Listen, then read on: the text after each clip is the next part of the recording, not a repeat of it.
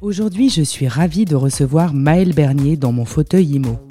Porte-parole et directrice de la communication de meilleurtaux.com, Maëlle se fait remarquer dans un milieu masculin à travers un langage franc et décomplexé. Vous allez l'entendre, elle a du peps, elle a le sourire dans la voix et une énergie indéfectible. Bonjour Maëlle. Bonjour. Je suis ravie de te recevoir dans mon fauteuil IMO aujourd'hui. Je vais commencer par te poser une question qui est la suivante. Peux-tu me dire qui est Maëlle Bernier en une minute? Top chrono. Alors, je suis, euh, j'ai 47 ans, je suis maman de deux enfants, je suis euh, directrice de la communication et la porte-parole du groupe Meilleur Taux depuis bientôt près de 10 ans. Euh, précédemment, j'ai travaillé chez un concurrent de Meilleur Taux et puis avant en agence de communication financière. Je te remercie. C'est moins d'une minute. Parfait. tu as eu une carrière assez extraordinaire, Maëlle. Aujourd'hui, tu fais la pluie et le beau temps dans le monde des taux. Est-ce que tu peux nous expliquer quels événements ont contribué à ton succès aujourd'hui? Alors, je pense qu'il y a énormément de, de, chance quand même dans ce, dans ce parcours. Euh, euh, j'ai commencé par des études de droit, euh, où je n'étais pas franchement excellente, il hein, faut bien le reconnaître. Je pense que j'ai pas laissé un souvenir impérissable à mes profs. Euh, ensuite, j'ai bifurqué sur une école de, de, de communication. Et puis, euh, par des hasards de la vie, ben, je suis arrivée dans la communication financière. Hein. Alors, je faisais pas partie de celles qui voulaient absolument bosser dans le luxe, donc ça m'a ouvert des portes parce que beaucoup de, jeunes femmes qui vont la com veulent bosser dans le luxe. Et donc, effectivement, quand on s'oriente vers d'autres, quand on n'est pas fermé à d'autres métiers type la finance ou l'immobilier ou autre, euh, ben, on a des portes qui s'ouvrent. Euh, donc, c'est ce qui s'est passé pour moi. Une bonne rencontre. Une bonne rencontre. Alors, quand je suis rentrée effectivement chez le concurrent, je suis arrivée à un moment où la boîte était en pleine explosion euh, et il commençait juste à faire de la communication presse et euh, il y avait tout à faire et donc euh, tu as participé à ce lancement j'ai participé à ce lancement en tout cas de la communication presse et puis bah, cette marque s'est développée aussi grâce à ça donc il y avait tout à faire et puis c'était une jeune boîte avec des jeunes patrons puisque à l'époque j'avais 27 ans et mes patrons avaient 30 ans Sorte de start-up, on peut euh, dire oui, ça sorte de start-up qui est devenu maintenant un gros, un, gros, groupe. mais, euh, mais, à l'époque, c'était effectivement une start-up. Donc, cette rencontre-là, je suis rentrée sur un congé maternité, un remplacement de congé maternité. On t'a fait confiance. On m'a fait confiance. et, et, la jeune femme que je remplaçais, euh, c'est pour ça que je parle de chance, est revenue de son congé maternité. Mais elle, la, presse, ça, vraiment, ça la bottait pas. Et comme la boîte était en pleine expansion, bah, elle, elle s'occupait du market, moi des, des, relations presse. Et en fait, bah, on a travaillé sans qu'il y ait de problème de, de, de j'ai j'ai pris ta place ou voilà, c'était vraiment euh, parfait. Donc voilà, c'est pour ça que je parle de chance. Et puis aussi quand même beaucoup de boulot parce qu'il faut quand même pas se mentir. On est d'accord. Euh, j'ai pas, euh, je ne comptais pas mes heures et je terminais pas à 17 heures. et, justement, tu es maman de deux jeunes enfants. comment tu parviens à concilier ta vie de maman et ta vie pro aujourd'hui? Alors j'ai deux petites filles effectivement qui ont 8 et 11 ans. J'ai un mari qui est extrêmement extrêmement impliqué dans l'éducation des filles. il travaille à la maison, donc euh, ça aide beaucoup. Papa euh, nouvelle génération. Voilà, c'est lui qui fait la cuisine, c'est lui qui gère plein de trucs. Et donc, euh, les filles bah, voient leur maman travailler. J'habite en province, mais je travaille à Paris. Mais ça n'a jamais posé problème. Je pense que, honnêtement, enfin quand les mamans sont heureuses, qu'elles soient à la maison ou qu'elles travaillent, euh, les enfants, sont, les enfants sont heureux. Euh, j'essaye évidemment d'équilibrer. Euh, je fais quelques sorties d'école le vendredi quand je peux. je fais quelques voilà quelques activités quand je peux dans l'école, mais voilà, j'équilibre. Mais je pense encore une fois que je donne à mes filles un modèle. moi, je suis très très très très alors pas féministe, euh, MeToo, mais euh, euh, je pense qu'il faut vraiment expliquer aux jeunes filles qu'elles peuvent travailler, le elles travail travailler, c'est compatible avec des vies de famille.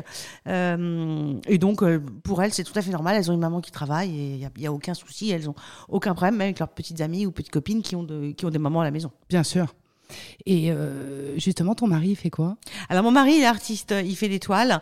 Euh, il retape des fauteuils. Donc, il est vraiment totalement libre de son temps.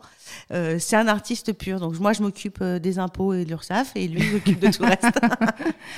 Euh, justement, dans ton métier, ce que je trouve assez comment dire direct, c'est tu, tu, tu es quelqu'un qui n'hésite pas à prendre position en période de crise, c'est toi qu'on envoie en première ligne. J'ai une question à te poser. Est-ce que ça te joue des tours parfois, et par exemple en ce moment? Alors je vais je vais euh, je vais toucher du bois et, de la mot de singe. Euh, globalement non parce que je pense qu'on a un discours. Euh, moi j'ai un discours en communication qui est très franc.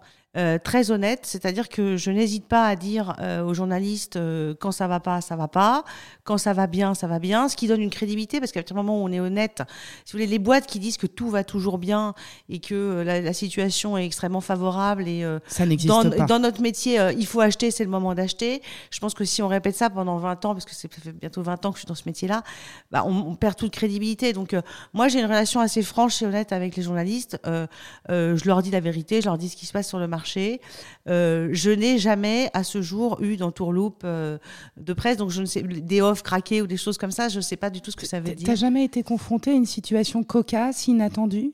Euh, non, j'ai pas eu de, j'ai pas de souvenir de, de, choses globalement. Moi, j'ai toujours eu des, alors j'ai eu évidemment des interviews un peu plus où j'étais plus jeune, où j'étais un peu alors avec des avec des grosses des grandes têtes. Euh, je vais donner un exemple. Typiquement, la première fois que je suis passée sur le plateau de Jean-Jacques Bourdin, j'ai pas passé une super nuit euh, la nuit d'avant parce que j'avais quand même un, un pont en face de moi. J'étais assez jeune euh, et en fait, bon bah ça s'est extrêmement bien passé. Alors je suis pas je suis pas une femme politique donc ça, ça aide certainement, mais voilà, j'ai un discours transparent et, et, et surtout, je me suis toujours dit, il faut expliquer les choses aux personnes qui écoutent comme si on expliquait euh, à des amis autour d'une table le soir au restaurant. C'est-à-dire que Pour rendre le sujet rendre compréhensible. Le sujet compréhensible. C'est-à-dire qu'il ne faut pas partir dans des grandes théories, il faut prendre des exemples, il faut être concret. Et encore une fois, voilà, vous prenez, vous êtes une table de 8, euh, on vous demande, euh, est-ce quoi, en gros, il se passe quoi sur les taux, comment prêtent les banques? On explique ça clairement et, et, et le public le avec reçoit des termes, avec des termes, fait, voilà, et, compréhensible. Et, globalement, effectivement, ça fonctionne. Et c'est ce discours de franchise pédagogique et, euh, euh, et honnête en fait bah, qui fonctionne. Et, moi ma, plus grande récompense c'est quand on me dit ah bah avec vous j'ai tout compris. Bon bah je me dis bon bah, c'est bon j'ai passé une bonne journée je peux je peux rentrer chez moi. Tu pourrais être prof en fait. Oui, alors là, euh, je ne sais pas si j'aurai la patience. Qu'est-ce qui t'intéresse le plus dans ce domaine du crédit immobilier? Alors, j'ai je, une famille qui, est très euh, centrée, qui a toujours été tournée sur l'immobilier. Donc, je ne suis pas un peu pas arrivée là par hasard complètement. J'ai un frère qui bosse en famille office. Euh, euh, j'ai un père qui a fait de l'immobilier aussi beaucoup. Donc, c'est pas nouveau. j'ai une tendance un peu terre à terre, un peu patrimoine. Donc, le côté pierre, je suis moi-même évidemment propriétaire.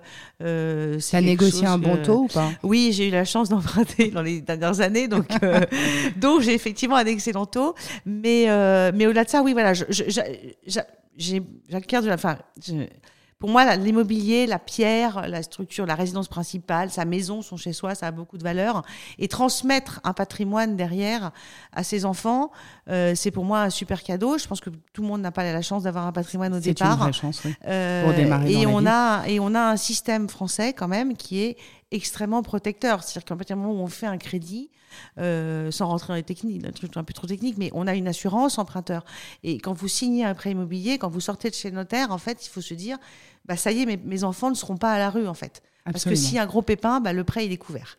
Donc ça, c'est quand même un, un élément de l'immobilier qui, est quand même euh, extrêmement euh, rassurant, extrêmement et, rassurant et, et, on transmet, on est sûr de transmettre. Après, ils, ont, ils feront ce qu'ils voudront du patrimoine derrière. Évidemment. Et au moins, ils ont ça. Ils ont ce choix-là. D'accord. La, la, crise des taux, tu entends ça tous les jours. Mm. C'est évidemment ton sujet, c'est l'actualité. En mai dernier, tu as dit que le pire était derrière nous. Oui. Est-ce que tu le penses toujours? Je, Oui, je, je, je, maintiens? Je maintiens et je le remaintiens aujourd'hui. Euh, alors, le pire derrière nous, parce que, alors, on va prendre sur les taux. C'est-à-dire qu'on est passé de 1% à 4% en 18 mois. C'est fulgurant. Euh, les taux ne vont pas passer de 4 à 7 en 18 mois. Euh, aujourd'hui, on est plutôt sur, euh, on va dire, une période de, pas encore de stabilité, mais je pense qu'on n'en est pas très très loin. Parce que les banques euh, euh, prêtent autour de 4,30, 4,5, euh, même, même, même 4%, parce que quand on regarde réellement les offres éditées, en fait, on est plutôt autour de 4. Euh, les taux auxquels elles empruntent sont plutôt eux aussi en phase de stabilisation depuis plusieurs mois. et puis, on a des banques qui reviennent sur le marché après cette après totalement sorti du marché. Et qui réouvrent euh, et qui réouvrent les, robinets et qui réouvrent et ces banques qui réouvrent elles, elles vont elles ont évidemment envie de nouveaux clients. Elles en ont perdu hein, parce qu'elles n'ont pas prêté même à leurs propres clients pour certaines. Et donc elles ont elles ont ce qu'on appelle elles ont faim en fait. Et euh, et elles vont aussi contribué à limiter la hausse. Et pour la première fois, là, en début octobre, on a eu des barèmes qui étaient inchangés, c'est-à-dire des barèmes de taux qui restaient stables. Donc oui, je pense que le pied derrière nous, alors évidemment, c'est toutes choses égales par ailleurs, hors euh, tout, les, tout, tout, ce qui se passe au niveau géopolitique, Évidemment. qu'on ne maîtrise absolument pas et qui était vraiment pas prévu. Mais en tout cas, euh, si on est un peu, voilà, moi je, je, je, persiste à penser ça. Du coup, pour 2024, tu penses que ça peut être un bon cru? Je pense qu'on aura, on aura, il, il faut mettre, de, on faut oublier le dogme du taux à 1%, c'est terminé. Donc ça, c'est fini. Pour le moment, c'est terminé, mais béni. à la limite, ça se renégociera ah, plus tard. Après, on peut, on aura certainement des taux qui vont baisser, et donc on pourra toujours renégocier. Est-ce que, mais tomber à 1%, c'était ça qui était anormal. L'argent, ça, ça, ça, ça, ça doit rapporter et ça doit coûter quelque chose. Mais, euh, mais encore une fois, aujourd'hui, quelqu'un qui signe à 4, rien n'empêche de dire que dans un an et demi, les taux seront à 3 et qu'il pourra négocier. Bien sûr. Et dans les conditions actuelles de marché, si concrètement je n'ai pas d'apport, mm. est-ce que j'oublie la pierre et j'investis dans l'or? Je fais quoi? Bah, je, si on n'a pas d'apport, effectivement, euh, alors si on n'a pas d'apport mais qu'on investit dans l'or, ça veut dire qu'on a quand même un peu d'épargne, donc on a quand même un peu d'apport. Mais peut-être pas suffisamment pour investir euh, pas dans la suffisamment. pierre. Alors après, c'est des, des, réponses qui sont très très euh, euh, différentes selon les projets, selon les âges, selon les, les profils, selon les profils des gens, selon les endroits, euh, les lieux d'achat. Moi, je pense que euh, quelqu'un qui a moins de 30 ans, qui débute dans la vie, qui n'est pas stabilisé professionnellement. professionnellement et même sentimentalement, acheter aujourd'hui, honnêtement, c'est peut-être pas la priorité absolue. En revanche, je pense que quand on a 40 ans, quand on a passé 40 ans, si on se projette à 25 ans plus tard, allez, on va dire même 27 parce que ce sera peut-être ça, on est en retraite, et avoir un bien payé, euh, c'est une sécurité. Et se retrouver locataire au moment de la retraite, c'est un vrai risque de précarité. Donc, je pense que voilà, c'est un peu une réponse de Normand, ça dépend, mais surtout, ça, effectivement, l'âge, le profil. Donc, si on a un peu d'argent, vous savez, il y a aujourd'hui, il y a des, euh, il y a des livrets qui rapportent, il y a des choses qu'on peut faire. Il faut se faire conseiller aussi Bien en sûr. placement. Euh, on peut pas faire n'importe quoi. Le mais, tout, c'est d'être euh, bien conseillé le tout, c'est aujourd'hui. d'être bien conseillé, y compris en placement, parce que c'est très compliqué les placements. Euh, là, je vais faire un peu ma pub parce que nous, on fait du placement chez Meilleur Taux. Euh, on a une boîte qui fait que ça. Euh, et effectivement, bien de le dire. quand les taux immobiliers montent, les placements rapportent aussi plus. Donc, euh, il faut réfléchir peut-être différemment. L'achat immobilier, c'est une protection, notamment sur la résidence principale. Avoir un investissement locatif, c'est bien, c'est des revenus. Mais il ne faut pas tout mettre ses œufs dans le même panier. Exactement. Donc, il y a euh, peut-être d'autres Il y a possibilités peut-être possibilités. pour ces gens qui ont un minimum d'épargne. Tout à fait. Aujourd'hui, il y a qu'ils des- appellent les meilleurs taux. Aujourd'hui, il y a des choses tout à fait faisables, euh, même avec 20, 30 000 euros, hein, parce que justement, l'épargne, l'argent rapporte à nouveau. Absolument. Concrètement, dans ton travail euh, au quotidien, qu'est-ce que ça implique de représenter une marque? Est-ce que tu peux m'expliquer un peu ton quotidien? Alors, Une journée type? Une journée type, bah, je, je, je, je, dévore euh, littéralement euh, la presse. Euh, J'écoute euh, 15 émissions en même temps. Enfin, je, évidemment, je suis sur les réseaux sociaux, notamment Twitter, même si en ce moment c'est très anxio- X? C'est très anxiogène. Ouais, X, voilà. Ah, ça, c'est un truc de vieux, ça y est, on va passer pour des vieux. Euh, mais effectivement, donc je commence comme ça. Euh, souvent, je suis quand même pris dans un flot, euh, c'est-à-dire qu'il y a le planning que je me suis fixé. euh, parce que j'ai une grosse partie de rédaction de contenu, puisque c'est moi qui, qui fait, Qui les- fait qui fait les, qui directement crée les études. les Donc, études. euh, je travaille évidemment avec les datas chez nous, avec euh, qui me fournissent des datas, mais après il faut les mettre en forme, créer les études, avoir les idées. Mais souvent il y a un flot qui m'arrive dessus, c'est-à-dire que ma journée n'est jamais, ne suit jamais son, son, son Son planning, son planning euh, précis, puisque euh, bah, les journalistes ont euh, euh, eux, eux, leurs actus, eux, eux leurs sujets, et euh, la règle d'or, en tout cas moi que je me suis fixée depuis le début, euh, c'est globalement, je pense que trouver un journaliste euh, de la place auquel j'ai dit euh, non deux fois, je suis pas sûre que ça existe. C'est-à-dire que je me mets toujours en position de pouvoir de, répondre. De- si je ne sais pas, je dis je ne sais pas, je peux pas, je peux pas vous aider, mais en tout cas de répondre très rapidement pour, parce que je sais qu'eux sont très très contraints par le temps. Oui, tu essayes d'être disponible. Et puis surtout, les journalistes, c'est euh, souvent euh, action-réaction. Tout hein. à fait, Il faut c'est pour ça, c'est pour très ça, vite. tout à fait. tout Et fait. d'ailleurs, en, en parlant de journaliste, tu, tu as un papa? Qui est journaliste Oui, j'ai un papa qui était. Alors, il il est plus, mais effectivement, j'ai un papa qui était journaliste et j'ai, euh, j'ai. euh, alors, c'est sans faire un mauvais, euh, enfin une mauvaise analyse d'Ipienne, mais j'ai euh, passé les premières années de ma vie. euh, je faisais mes devoirs au sein de la rédaction, puisque en gros, je, il venait me chercher, et voilà. Donc, j'ai grandi dans un espèce de. Je faisais mes devoirs. Alors, c'était évidemment comme je suis un peu âgée, euh, dans une espèce d'univers complètement fumé, euh, où les journalistes fumaient clope sur clope, euh, où je faisais mes devoirs de français et, euh, et mes accords Tu de grammaire. Mais effectivement effectivement, je pense qu'il y a, y, y, y certainement euh, un lien direct. Un petit lien quand on sait que j'ai effectivement grandi comme ça et que maintenant, la, mes interlocuteurs number one de la journée et de ma vie sont les journalistes. Ouais, c'est drôle. Ouais. Mon papa aussi. Ton papa aussi, ouais. on a ça en commun. Justement, si, si on reparle de, de, représenter une marque, est-ce qu'il y a parfois pour toi des décalages entre le discours institutionnel de, de, de la marque et tes convictions personnelles? Eh ben, ça ne m'est jamais arrivé. Et honnêtement, si ça m'était arrivé, je pense que j'aurais, euh, j'aurais cédé ma place.